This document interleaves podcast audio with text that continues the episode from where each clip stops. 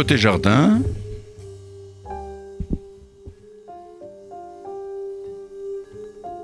Une émission proposée et animée par Jacques Benamou.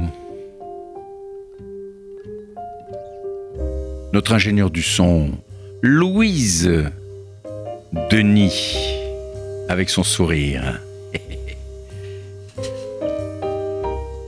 Bonjour et bienvenue aux auditeurs de Côté Jardin sur 94.8 sur la bande FM et par internet à l'adresse radio-rcj.info en cliquant sur le direct. Vous pourrez également écouter cette émission en vidéo un peu plus tard et en podcast à l'adresse radio-rcj.info côté jardin. Habituellement, le quatrième lundi du mois, de 11h à midi, je vous propose mon émission Un notaire vous répond. Mais aujourd'hui, très exceptionnellement, et à l'occasion d'un événement exceptionnel, je vous propose une table ronde à l'occasion du colloque Art et Sciences du 20e au 21e siècle, citoyens d'Europe à l'initiative du Théâtre de la Ville et de l'association Prévenance, dont nous parlerons tout à l'heure.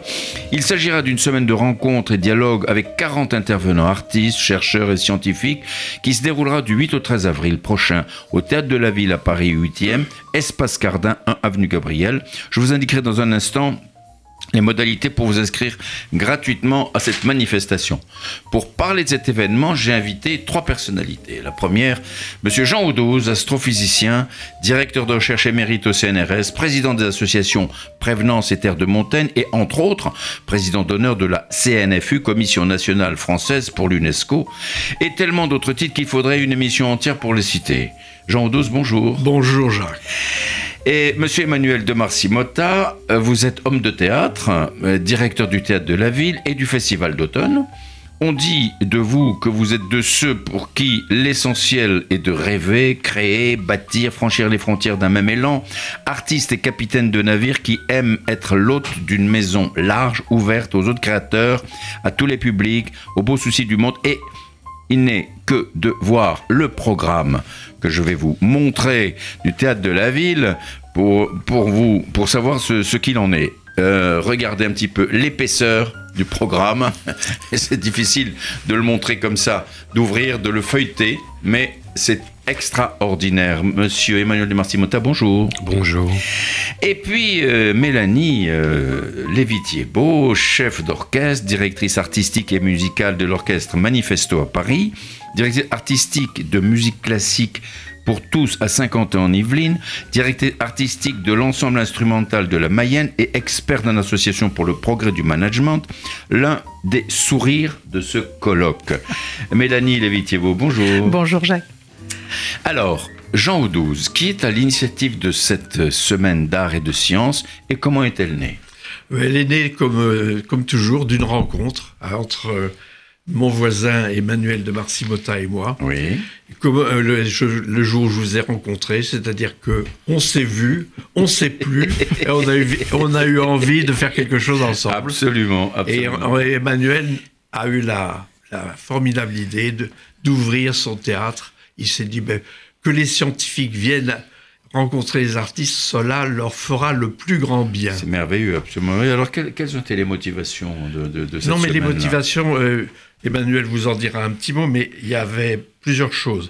D'abord, le, fait que il est, oui. il est, enfin, il est absolument nécessaire, selon moi, que la créativité euh, est plus aujourd'hui que hier ou que de, en ce moment, il faut que faire travailler notre imaginaire, notre euh, notre curiosité, mhm. et on a envie, si vous voulez, de ben, de donner à penser, à réfléchir et à agir aux jeunes qui vont commencer le 21 qui, qui sont nés au 21e siècle. Et donc l'idée, c'est que... À partir de l'an 2000. Oui, le théâtre, enfin, selon moi, c'est un lieu euh, comme euh, l'université, il y a le mot universel, c'est-à-dire un lieu de rencontre où effectivement les jeunes peuvent rencontrer en même temps des scientifiques et des artistes pour justement créer, imaginer le monde de demain. Ah, alors très bien. Alors euh, Jean Audouze, euh, euh, vous pouvez nous rappeler les titres des différentes tables rondes Alors il y a, ben, elles sont donc les tables rondes. Il y en a trois. Il y a la créativité le mardi 9 avril, oui. la vie et l'environnement le mercredi 10 avril et l'esprit le 11 avril. Et puis, il y a une dernière table ronde qui sera donnée avant le lancement de la charte dont vous parlera vraisemblablement Emmanuel, à savoir l'Europe des arts et des sciences. L'idée étant que l'Europe, il ne faut pas seulement la construire sur une base économique ou, euh, réglementaire, mais c'est par l'art et par la science, par l'esprit, qu'on fera peut-être l'Europe de demain. Bien.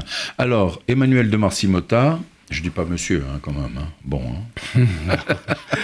Euh, dites-nous, que veut dire chantier d'Europe alors? Expliquez-nous un petit peu pourquoi chantier d'Europe. Je dirais trois choses. La première, euh, la première chose, c'est que chantier d'Europe, c'est une, une, une nécessité pour moi, plus qu'une idée, depuis de longues années, puisque même avant que je sois directeur du Théâtre de la Ville à Paris, quand j'ai eu la chance d'être nommé euh, par Lionel Jospin il y a un certain nombre d'années au, Centre dramatique national de Reims, euh, et que j'étais un jeune directeur, j'avais besoin déjà que la question euh, de l'Europe soit posée.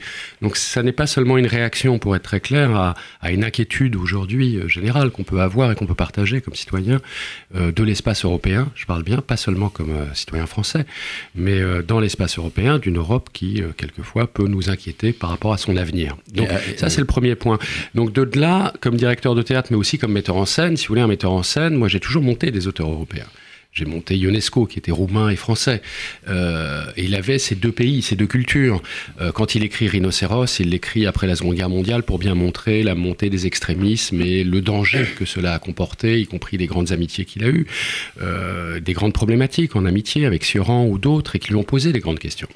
Quand j'ai monté Odon von Horvath, auteur viennois, qui écrit en 1936 La montée de Hitler, que l'on voit à la fête de la bière à Munich, quand j'ai mis en scène même des textes de Pirandello, comme si personnage en quête d'auteur.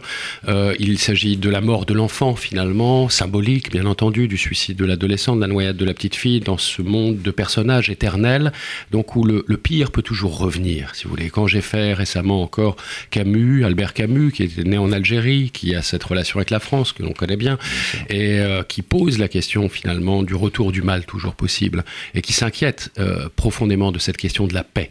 Donc l'Europe, pour moi, égale synonyme de paix. C'est deux mots qui doivent être recollés ensemble, paix et Europe. On parle de l'Europe économique, on parle de l'Europe euh, sociale, c'est nécessaire, bien entendu. On parle d'une Europe qui a besoin d'avoir une économie par rapport à des grandes puissances. Tout ça, on le sait. Et tout le monde le sait, par rapport aux États-Unis, par rapport à la Chine, dans un monde commercial qui est le nôtre, et euh, il ne s'agit pas de le renier.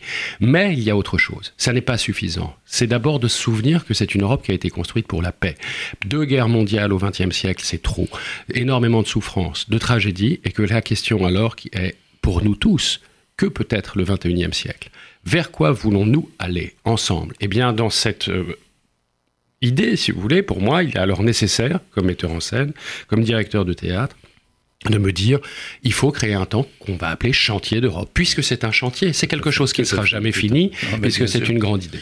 Par contre, c'est ce qu'a dit Jean Audouze, pardon, pour finir euh, là-dessus, et la rencontre avec Jean, pour moi, est très importante, c'est-à-dire d'abord, nous ne sommes pas de la même génération, donc c'est euh, pour moi c'est un fait important. Il est beaucoup plus jeune que vous. Absolument et justement euh, c'est ça qui est merveilleux, c'est que l'esprit eh, mais vous le dites en riant mais moi je vais le répondre sérieusement. Pardonnez-moi. C'est-à-dire que son esprit est celui de la jeunesse absolument. et que l'âge biologique ne veut absolument rien dire. Nous sommes parfaitement d'accord.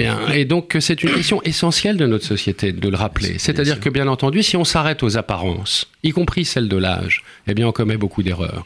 Y compris celle de la couleur, y compris celle des origines, on commet des erreurs. Il faut à un moment considérer les êtres à travers ce qu'ils sont et ce qu'ils font et ce qu'ils ont comme capacité d'imaginaire et de rêve et de partage pour l'avenir. Donc c'est là-dessus que nous nous sommes rencontrés certainement avec Jean Oudou. C'est une rencontre d'abord humaine, mais aussi professionnelle, c'est-à-dire faite de connaissances et de savoir. Et que la connaissance est une donnée essentielle. Là, on parle de l'astrophysique, du ciel, moi je parle du théâtre. Euh, nous parlons de, donc, de l'esprit, de, la recherche, du questionnement, des interrogations que nous pouvons partager. Et c'est pour cela qu'ensemble, nous avons décidé de lancer ce, et ce tout temps ça, ça va jaillir de de façon remarquable du 8 au 13 avril prochain au Théâtre de la Ville. Alors justement, euh, Emmanuel de Merci-Mouta, pourquoi au Théâtre de la Ville? On avait l'habitude de, de voir, d'aller au Théâtre de la Ville sur la place du Châtelet, etc. Alors expliquez-nous un petit peu, vous êtes aujourd'hui à l'espace Pierre Cardin, racontez-nous un petit peu. Bien, il y a un grand programme de rénovation des deux théâtres, du Théâtre du Châtelet et du Théâtre de la Ville, qui sont sur la place du Châtelet. Vous savez que c'est deux grandes rénovations qui ont été lancées et qui étaient nécessaires, c'est-à-dire qu'il faut rappeler que le Théâtre de la Ville n'avait pas eu de travaux depuis sa construction de 1968 par Jean Mercure, qui a lancé ce grand théâtre et ce grand projet, je profite pour le rappeler au passage, qui était théâtre municipal populaire, un théâtre fait de diversité dans ses formes artistiques, chorégraphiques, théâtrales et musicales. Il fallait rénover ce théâtre. Donc ce projet de rénovation a été lancé. Nous avons installé toutes les équipes à l'espace Cardin, la ville de Paris qui possède l'espace Cardin. Cardin. Bah oui, puis il y a un jardin. bon, alors le samedi, c'est un peu compliqué des fois d'y parvenir, puisqu'on est sur la proximité des Champs-Élysées en ce moment, ah bah il y a quelques difficultés.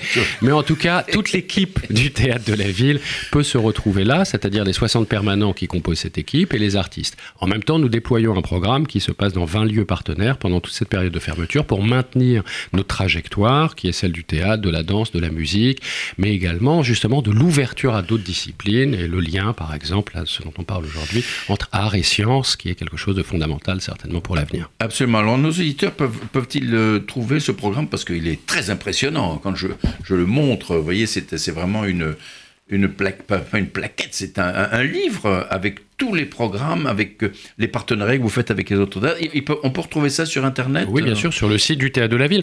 Et c'est vrai que le Théâtre de la Ville. Vous pouvez donner l'adresse du site du Théâtre de la Ville. Le, site du Théâtre de la voilà, Ville, vous le trouvez euh, facilement. C'est théâtre de la ville-paris.com. Voilà. Euh, voilà, et Théâtre de la Ville, espace Pierre Cardin. Voilà. Je répète, théâtre de la ville-paris.com. Formidable. très Merci simple. Beaucoup. Vous avez accès à tous les programmes de danse, de théâtre et de musique. C'est absolument. Moi, j'ai regardé, j'ai feuilleté, c'est absolument prodigieux, c'est magnifique.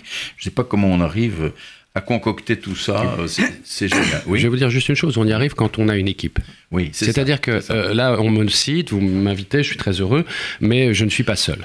Je ne suis pas seul, il y a des gens autour de moi, Claire Verlet pour la danse, Christophe Lemaire, Michael Chaise, Valérie Dardenne, etc., euh, Cécile Vermorel aujourd'hui, beaucoup de gens, et puis toute l'équipe technique, je ne peux pas les citer, c'est plus de 70 personnes, avec lesquelles je me sens bien dans les trajectoires. C'est pas seulement le rapport humain et amical, euh, il ne s'agit pas seulement de cet instant, il s'agit de construire ensemble une trajectoire qu'on partage. C'est-à-dire, par exemple, ouvrir ce théâtre aux enfants. Le théâtre de la ville n'était pas ouvert à la jeunesse. C'est bien l'ouvrir aux Je trouve que c'est extraordinaire. Euh, l'ouvrir aux sciences, l'ouvrir à d'autres tentatives et expérimenter ensemble, faire un bout de chemin ensemble, un bout de parcours pour essayer peut-être de partager autrement dans un contexte euh, quelquefois aujourd'hui préoccupant.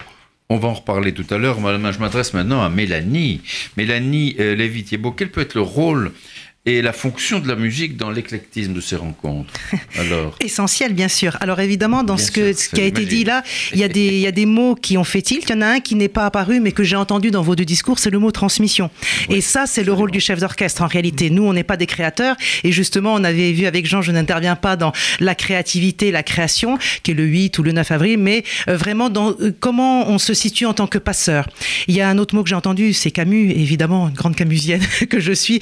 Euh, Camus, dans Nos, il parle de cet abandon au monde. Mais cet abandon au monde, c'est ça, c'est cette Europe dans laquelle on doit se laisser faire, se laisser aller, cette vague qui va nous emmener tous ensemble. Mais pour ça, il faut s'abandonner. Et ça, c'est aussi le rôle du chef d'orchestre, que les musiciens, les équipes techniques dont Emmanuel a parlé, s'abandonnent à celui qui va diriger, mot que j'aime pas, en anglais c'est conductor, c'est beaucoup plus joli parce qu'on conduit, finalement on guide, on ne dirige pas avec, euh, sans mettre euh, la, la, la, pression. Et puis j'ai entendu un dernier mot, là, que le mot trajectoire. Et ça, la trajectoire, c'est nous aussi, c'est notre, c'est notre fonction d'amener les gens sur un chemin qui va être le chemin symphonique, le chemin du langage.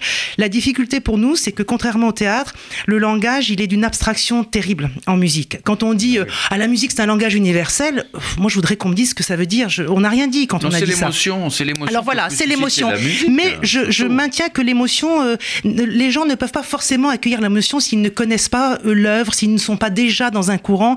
Et c'est donc dans cette éducation je pense qu'il faut aller dans le grand, vraiment euh, sens du terme, parce qu'il y a encore des gens qui vous disent oh, Moi, j'ai entendu Don Giovanni ou Les Noces de Figaro de Mozart, ça m'a pas fait grand-chose. Pourtant, Mozart est génial, Mozart. Mais oui, mais parce que derrière, on ne peut pas être ému de quelque chose dans lequel on ne se reconnaît pas. Parce qu'il faut avoir absolument de la culture pour apprécier la musique J'ai de plus en plus l'impression. Et, je ce, que, ce, que, ce que disait Emmanuel est très intéressant, c'est-à-dire qu'on donne des clés, notamment aux enfants, on, on leur fait entendre des choses avec lesquelles ils vont faire leur trajectoire. Et moi, je présente tous mes concerts, mais les concerts d'adultes aussi, parce qu'un jour, j'ai fait une scolaire des enfants, puis il y avait des parents qui accompagnaient qui m'ont dit Vous faites la même chose pour les adultes? Et j'ai répondu Mais pour les adultes, il y a les concerts. Et en fait, non, ça leur suffit pas. Vous arrivez, bien sûr, ça a été un déclic. Vous arrivez, vous êtes fatigué, vous avez votre journée de travail. Il va falloir quand même qu'on vous donne quelques clés d'écoute. Et ça permet, et ce sera notre prochaine discussion sans doute, de d'amener à la musique contemporaine aussi, qui rejoint la science par l'informatique, par les mathématiques. Et si on n'explique pas tout ça, c'est trop lourd, c'est trop complexe. La musique contemporaine, et je, je, je ouvre une parenthèse ici, votre maman. Bah ouais, je vais parler de maman, bien sûr. Graciane Finzi, qui est une compositrice absolument extraordinaire. Ouais, mais elle n'utilise pas encore assez d'électronique, je vais la pousser à ça quand même, l'informatique. elle fait partie du programme. Que Jean Audouze appelle Quechel. Oui. Hein Parce qu'elle a une, une, œuvre tellement innombrable. Et, voilà, donc. Euh, euh, Emmanuel de Massimota, j'ai complètement oublié. Là, une seconde, là. Demain, il y a un grand événement au tête de la ville. Mm. Les sorcières de Salem. Ouais, c'est une très grande pièce. Justement. Mm.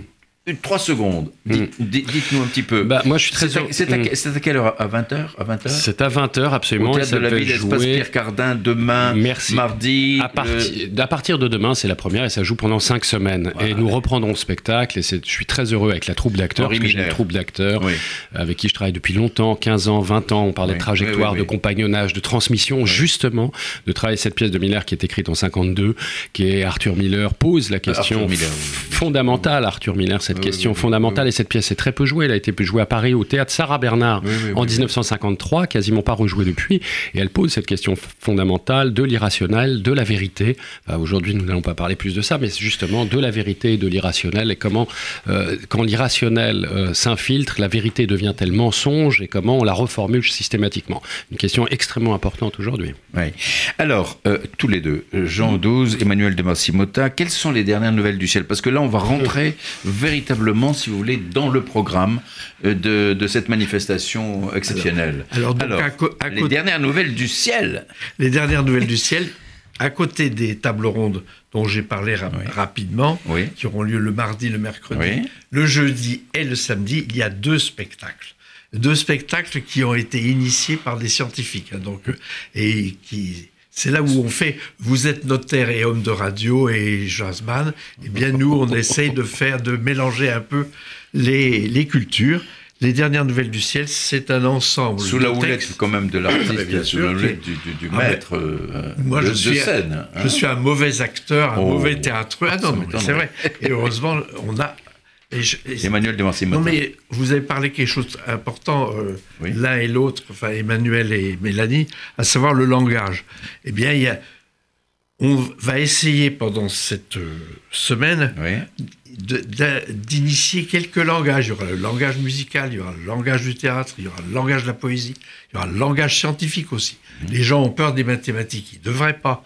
Les mathématiques, c'est fait pour tout le monde, comme la musique. C'est horrible, Et... les mathématiques. Mais pas du tout, pas du tout. Alors, c'est du solfège, du... les mathématiques. Les dernières nouvelles du ciel, c'est un ensemble de textes, oui. les uns poétiques, par exemple le Mahabharata, oui. Molière euh, euh, et bien d'autres, et puis on entremêlé deux données scientifiques. On va raconter qu'il y a quelques, il n'y a, a, pas tout à fait longtemps, quelques mois, on a découvert les ondes gravitationnelles. On va raconter ce qui s'est passé en astronomie, c'est-à-dire que maintenant, on a non seulement des yeux pour voir, mais on a des oreilles oui, pour, pour, entendre, entendre et on entend même les petits picotements de l'univers, et ça, ça va être euh, le, le, spectacle avec Jean-Claude Carrière. Ouais, justement, justement, quels, quels, vont être les, les artisans de cela? Qui, qui va intervenir? Il y a Jean-Claude Carrière, il y a vous-même bien sûr. Euh, c'est une, une, lecture. Hein, oui, c'est une lecture faire, ouais. avec, avec un, un, des un des comédiens avec qui je travaille oui. au, théâtre de la ville, Stéphane Cranbull. Mais oui. c'est une lecture mise en espace, oui, comme justement. on dit au théâtre. Il pas seulement par vous-même, hein, bien sûr. Par moi, avec Jean-Claude Carrière, Jean Audouze, c'est-à-dire l'idée justement de ce dialogue, puisque là c'est je pense que c'est tous les mots sur lesquels on travaille, de ce dialogue entre la poésie des grands textes fondateurs comme le Mahabharata, qui pose la question de la vie et de la mort fondamentalement. Ah, bien sûr. Et je pense que le sujet est celui-là, c'est-à-dire que fondamentalement, à travers la découverte et les découvertes, les dernières découvertes scientifiques, ce qu'on appelle les découvertes du ciel, euh, et c'est une approche poétique aussi du rapport au scientifique. Et euh, Jean Audouze le disait. Euh, euh, comment être créatif et comment oser, ne pas avoir peur du rapport poétique au monde. C'est-à-dire ne pas le rationnel est une chose essentielle. Il ne s'agit pas d'irrationnel, mais il s'agit de capacité. C'est encore une autre voie que celle de la poétisation dans le rapport à l'autre et à, l'ensemble, au grand tout, si j'ose dire. Donc, c'est une question qui est posée artistiquement et en même temps scientifiquement. Est-ce que la musique a son mot à dire? Et comment? Ben, La musique, elle est, elle est science aussi, elle est mathématique aussi. Bon, nous, on part de Pythagore, hein, qui s'amuse avec sa corde à, la, couper et à, nous dire comment euh, l'organisation d'une gamme se faisait. Puis euh, Rameau a, instauré le cycle des quintes, qui donnera le clavier bien tempéré chez, Jean-Sébastien Bach. Et puis après, on a eu Bartok avec le nombre d'or, qui a écrit des œuvres sur le nombre d'or que nous, j'ai beau être euh, mauvaise en maths, que je suis obligé de calculer pour trouver toute la face positive et négative des œuvres de Bartok, et c'est passionnant. On a l'école de Vienne qui a décidé qu'il y avait plus 7 sons dans la gamme et 12 et qui a créé le dodécaphonisme avec le sérialisme, chose très très compliquée. Et puis Varese surtout que j'adore, qui est passé jouer en France avec notamment Intégrale où il nous pose une intégrale et nous montre en vibration sonore comment cette intégrale, comment ce son euh, se dispatche et évolue euh, dans l'espace. Donc on est tout le temps confronté et ça, pose la question de, l'interprétation, mais en fait de l'analyse et de la structure euh, des formes et aussi de l'imagination. Comment la science peut devenir pour nous, ou les mathématiques, ou l'informatique, parce que c'est la musique contemporaine, c'est avec des logiciels, avec des ordinateurs, comment on peut, euh, ce qu'Emmanuel a dit, le, poétiser, l'incarner dans notre corps de chef d'orchestre, le ressentir. Euh, je savais pas que je pourrais ressentir un jour une intégrale. Hein. Franchement, ça a été une grande découverte pour moi quand j'ai travaillé avec Varese. Et, c'est ça qui nous permet de joindre les deux, deux mondes et de plus en avoir ce complexe aussi. C'est ça qui, qui, va être important. Alors, euh, on note tout ça avec beaucoup de soin, bien évidemment.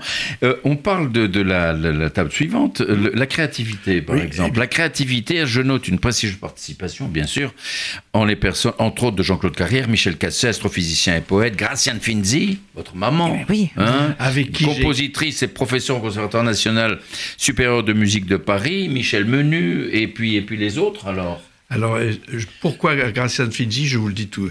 Eh bien, on a fait. Elle est indispensable quand même. Ça, c'est vrai. Voilà. Mais en plus, il se trouve qu'on a fait un tout petit bout de chemin ensemble, puisque j'ai écrit le. Euh, comment dire le, texte d'un poème symphonique qu'elle a ah. mis en musique et qui a été dansé, qu'on appelle Univers de lumière. Et donc, euh, pour vous montrer que, effectivement, la poésie d'un côté, la musique de l'autre, la danse, tout ça doit se. Comment dire pas se mélanger, mais s'entremêler et essayer de faire quelque chose avec ça. Ça c'est la, excusez-moi, ça c'est la version officielle de leur travail. Moi j'ai vu à la maison les dîners où tout le monde était mort de rire de 8h jusqu'à 1h du matin. Donc je vous laisse avec la version officielle, mais euh, ils ont beaucoup ri quand ils ont fait ce travail. alors, donc, la, créativité, non, la créativité, mais là, pour, pour, nos auditeurs, hein, ils, vont, ils, vont voir la créativité, ils vont dire mais alors c'est quoi Ça passe comment C'est quoi la créativité? Il y a de la créativité partout, dans tous les domaines. Non, non, non mais chacun justement Là, vous avez un panel de personnes. Il y a des scientifiques plus ou moins purs, euh, des scientifiques poètes, des scientifiques euh, qui font autre chose. Vous avez une compositrice de musique, une sculptrice. Euh, vous avez également un, astrophysicien.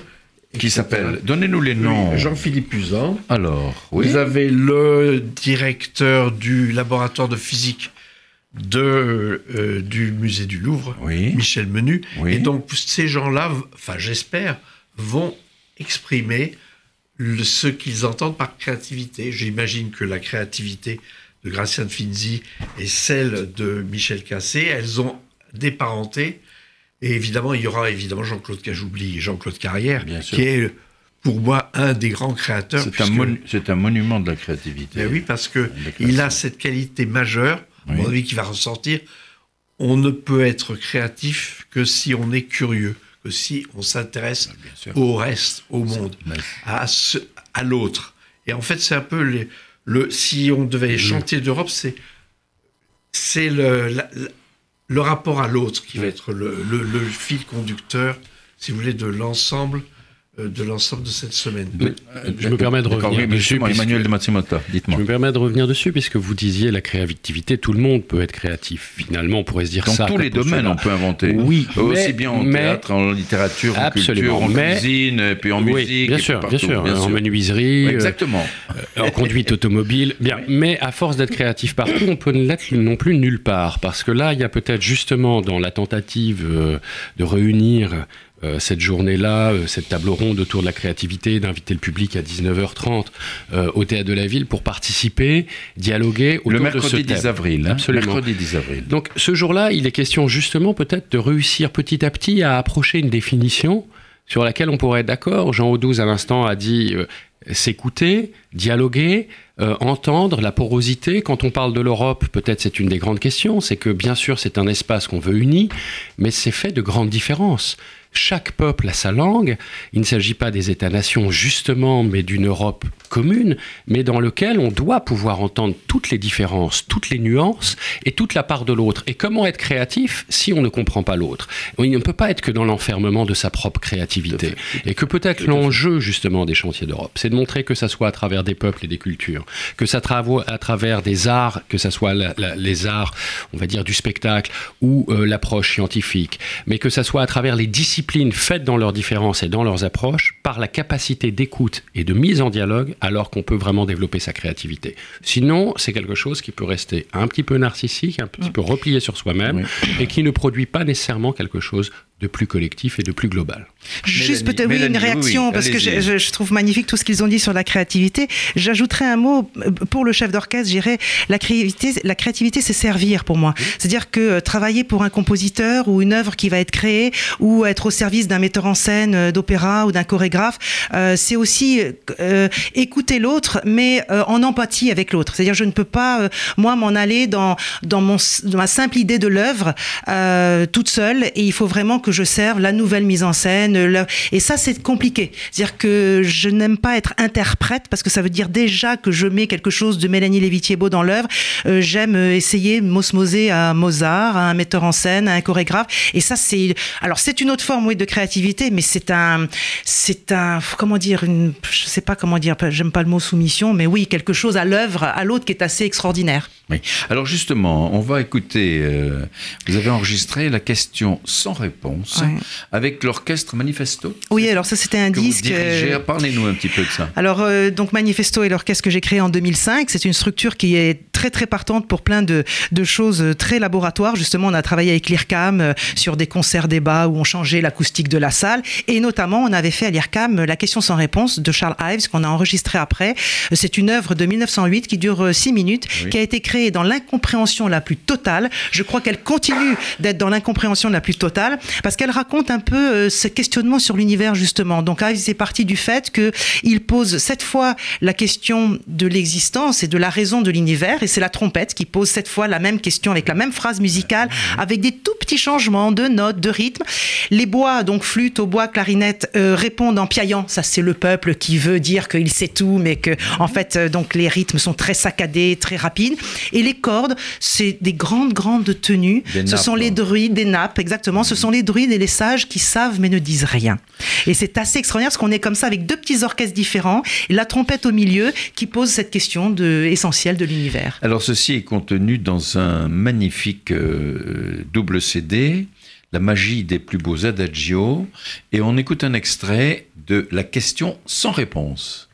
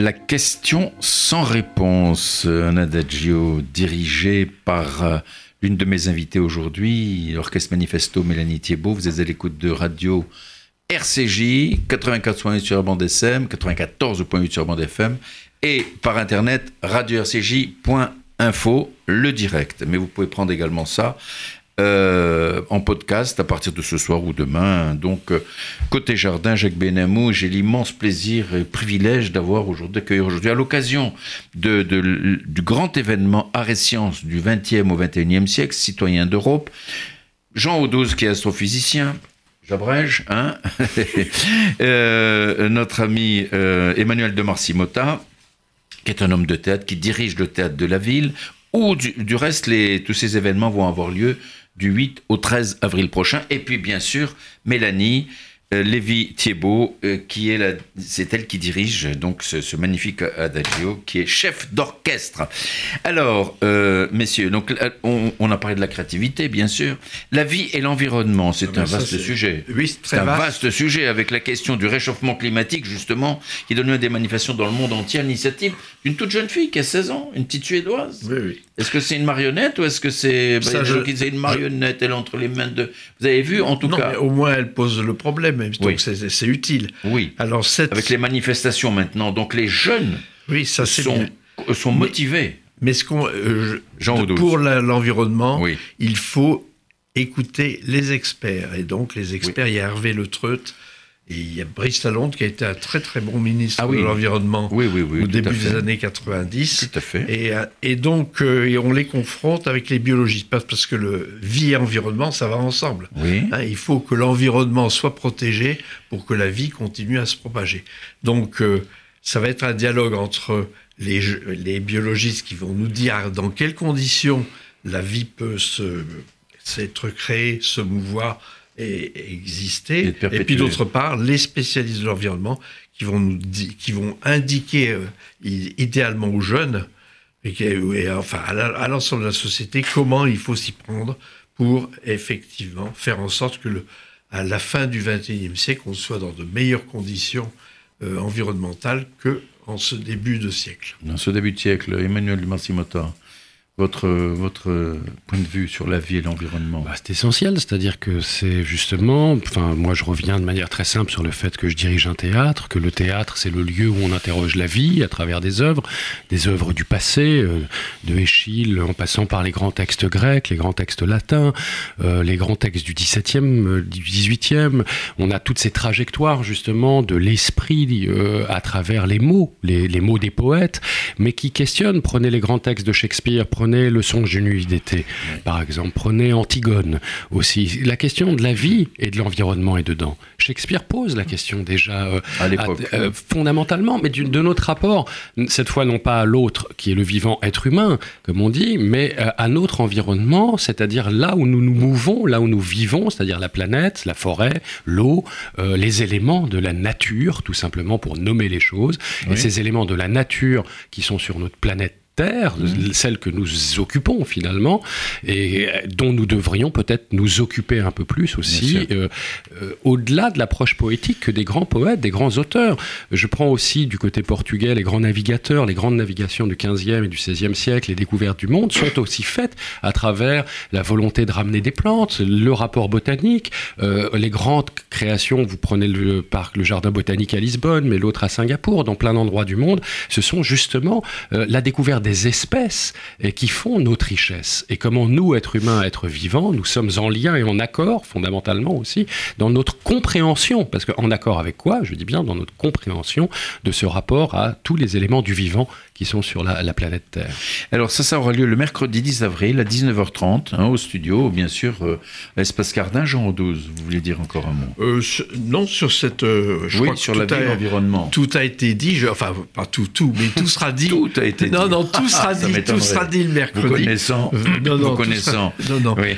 Ce, qui, est, pardon, pardon, j'ai pas j'en avais peut-être pas fini. Ce qui est intéressant, c'est que la musique se questionne aussi sur cette nature qui est en perdition un peu. Bien sûr, j'allais citer le son d'été que ben. Mendelssohn a mis en musique magnifiquement d'après la pièce de Shakespeare. C'est splendide ce qu'il a fait, mais aussi il y a par exemple euh, le Festin de l'araignée de Roussel qui est tiré du traité d'entomologie d'Henri Fabre et qui on ne voit plus les insectes vivre comme ça, comme Roussel le met en musique et comme Fabre le raconte dans son dans son énorme livre euh, magnifique. Donc ça aussi, euh, on, se questionne là-dessus en permanence.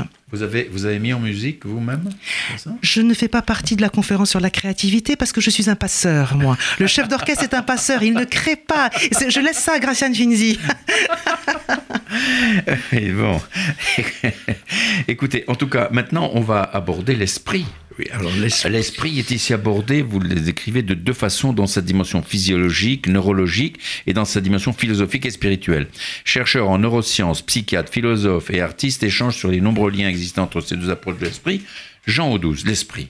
Ben justement, je crois que vous venez de le dire, on, on rassemble ce jour-là oui. des gens dont le métier c'est effectivement de travailler le, sur le cerveau, sur la, psychologie des adolescents, les, les, quelquefois les aspects pathologiques de, l'esprit, puis d'un autre côté, les, les, philosophes qui posent les grandes questions.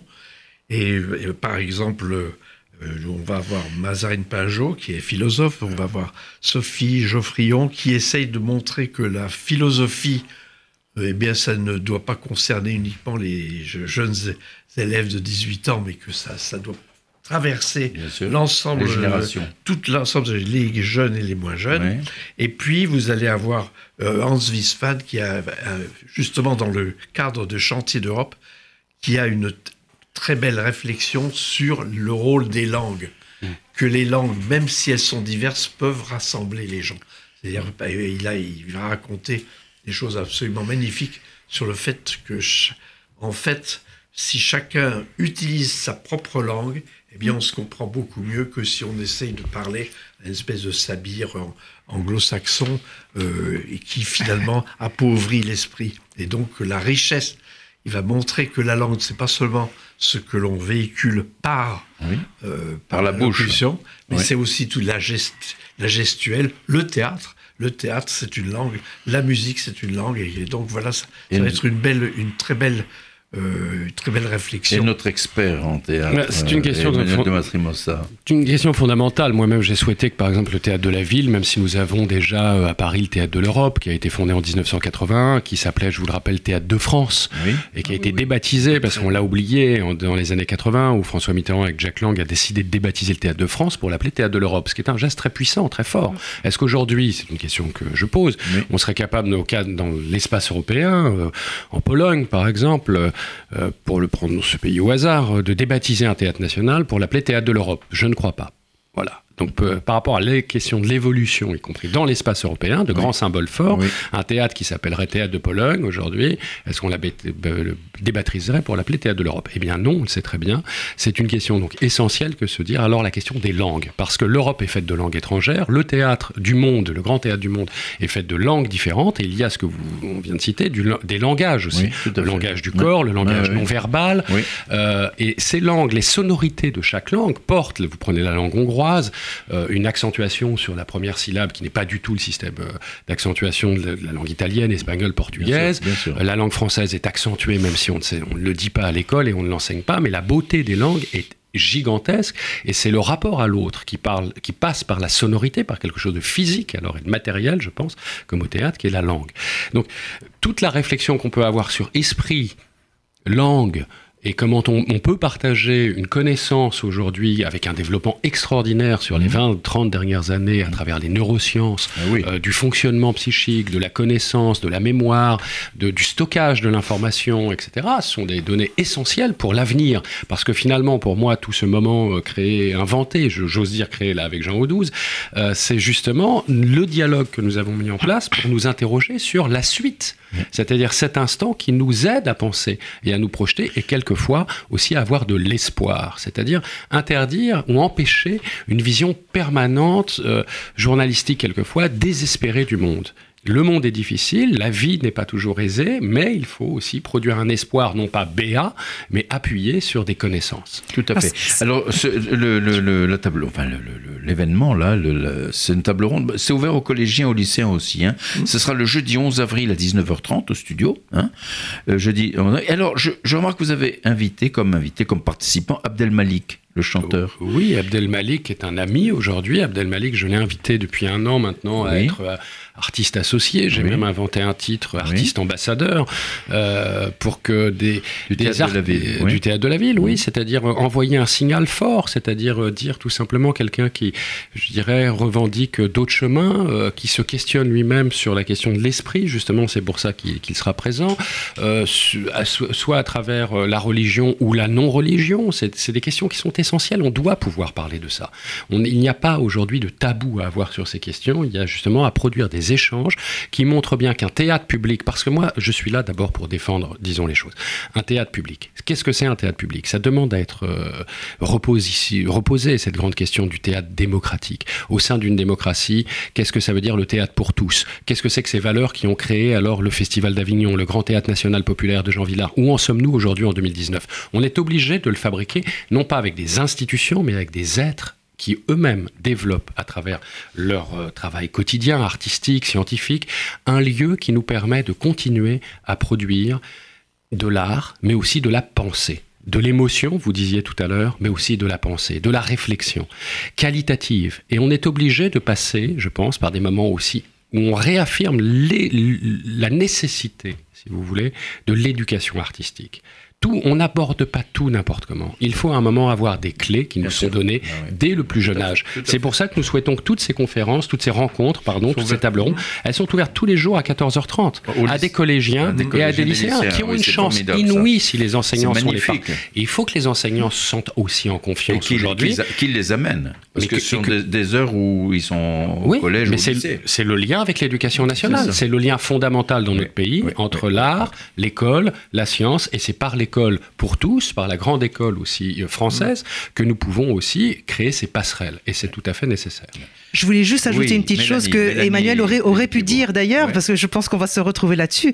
Euh, un de mes grands maîtres à penser, qui continue d'ailleurs de me faire évoluer, même s'il n'est plus là, c'est Jacques Lecoq. Évidemment, euh, professeur d'art dramatique extraordinaire. Et j'avais vu, enfin, il avait travaillé notamment sur les langues et l'importance de garder la structure de la langue et puis tout, tout, tout ce qu'elle apporte comme culture. Il disait, quand vous dites le mot beurre, il y a tout, il y a le lait, il y a la crémière, il y a les territoires français. Quand vous dites butter, il y a tout le, packaging du beurre dans un paquet. Et ça, c'est absolument extraordinaire. Et ça garde toute cette culture, toute notre profondeur, tout notre patrimoine qu'il faut.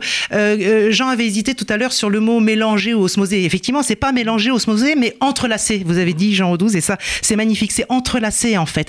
Mais pour entrelacer les choses, il faut que chacun garde bien son identité de langue et de parole. Et là, le théâtre nous aide euh, énormément. Parce que la, la musique comme langage universel, on n'a pas, on n'a pas tout dit, enfin, on n'a pas tout fait encore. Hein, c'est pas évident. Hein. Mais c'est en bonne voie avec vous. En bonne voie. Alors, euh, il y aura, il va y avoir une conférence spectacle le euh, vendredi 12 avril. Eh bien, on va. Demain, l'univers perdra-t-il ses lucioles? Quel joli titre. C'est hein. très joli, c'est un beau spectacle. Je vais vous dire pourquoi on va pas trop en parler parce que le temps tourne et qu'il faut qu'on arrive à parler de l'Europe et Et deuxièmement, ce qui est la bonne nouvelle, c'est qu'on m'a des, je, je sais le, le tour, c'est déjà plus ou moins, euh, comment dire, il y a l'assistance est déjà quasiment complète pour ce spectacle. Ah déjà ah, bon, ah oui oui donc euh, ça veut ah, dire vous les zappez alors. Euh, je, zappe, je zappe. Alors je vais parler si vous voulez bien. Mais justement l'Europe des, arts et des sciences. Voilà. Bien sûr. Alors on vous écoute. Hein. Eh ben, moi, la séquence va être introduite par Jean-Michel Blanquer en principe. En principe, le ministre de l'Éducation nationale. Bon, on attend sa réponse. Voilà, c'est ça. Bon, alors Jean, Jean Audouze. Mais moi, je, lorsque je suis confronté, j'assiste à des réunions sur l'Europe, je dis aux politiques, enfin, j'ai eu l'occasion de le dire aux politiques, qu'il ferait bien d'imiter les scientifiques et les artistes. Parce que les scientifiques... Les politiques ne sont pas toujours des artistes, il faut quand même le reconnaître. Hein. Non, non. Mais les scientifiques... Alors, mes collègues vont venir, plusieurs de mes collègues, l'un comme euh, euh, Catherine, l'une comme Catherine Cesarski va parler de l'Observatoire européen austral. Euh, Francis Rocard va parler de, euh, de l'Europe spatiale avec l'Agence spatiale européenne. Mhm.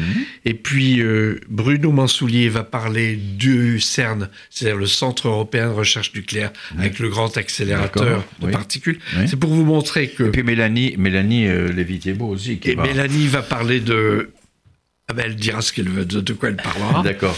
Je vais. et- et- et- et- alors ça, ce sont d'abord les, les scientifiques et les artistes. Eh bien, vous- on va retrouver Abdel Malik Oui. et puis euh, Mélanie Lévy-Thiébaut et, qui vont dire comment l'Europe euh, s'implique. Dans, dans leurs activités. Et, et les modérateurs seront Jean Audouze, vous-même, et Emmanuel de Morcimota, Voilà. avec Gilles Pécou, c'est ça qui est le recteur, ah non, c'est important. Ré- oui, oui, Parce que de tout à l'heure, euh, Emmanuel a dit Ah, de l'important, Paris. Oui, dit l'importance que le, le théâtre, les scientifiques travaillent avec l'éducation nationale. Et on a la chance, lui, alors il va venir et il est, absolument- Oui. il est tout à fait Dynamique. impliqué, dynamique, impliqué. Oui, oui, impliqué. Le rectorat de Paris nous accompagne dans cette aventure. Formidable. Alors, en conclusion, parce que euh, y a une conclusion, hein, c'est très rapide. C'est pour ça que je j'incite vraiment, vraiment nos auditeurs à se rendre. C'est absolument magnifique. C'est un événement exceptionnel. Alors, pour en conclusion, le lancement de la charte 18. 21. Emmanuel de Marcimota, il s'agit d'un pont entre le 20e et le 21e siècle, une invitation au dialogue entre les générations. Comment l'abordez-vous alors? Comment l'aborderez-vous alors Moi, j'adore cette idée. Je vais vous dire à titre Oui, personnel parce que je la trouve justement poétique. Elle tente d'être créative et d'être ouverte à l'autre. Pour moi, elle résume finalement euh, un peu ce que, tout ce que nous avons pu dire là. euh, Et merci de cette invitation qui nous a permis justement de, de- aussi de réfléchir en parlant et de parler euh, en réfléchissant. Donc, donc c'est toujours un, un mouvement agréable. Euh, donc, en, en deux mots, cette charte est née de- du dialogue justement avec Jean Audouze, avec Abdel Malik et puis d'autres artistes. Mais je dirais déjà euh, ces trois personnes, moi-même avec avec euh, Abdel Malik et Jean Audouze, on s'est dit mais finalement. Pour moi, c'est une question essentielle. Qu'est-ce que c'est que le 21e siècle? Est-ce qu'il a vraiment commencé? Bien sûr qu'on le- on, on dit qu'il a commencé euh, pour les historiens, ou certains, disons, euh, vont poser le début du 21e avec euh, la question des attentats du 11 septembre à New York. Et on dit là, le siècle commence, ça marque quelque chose.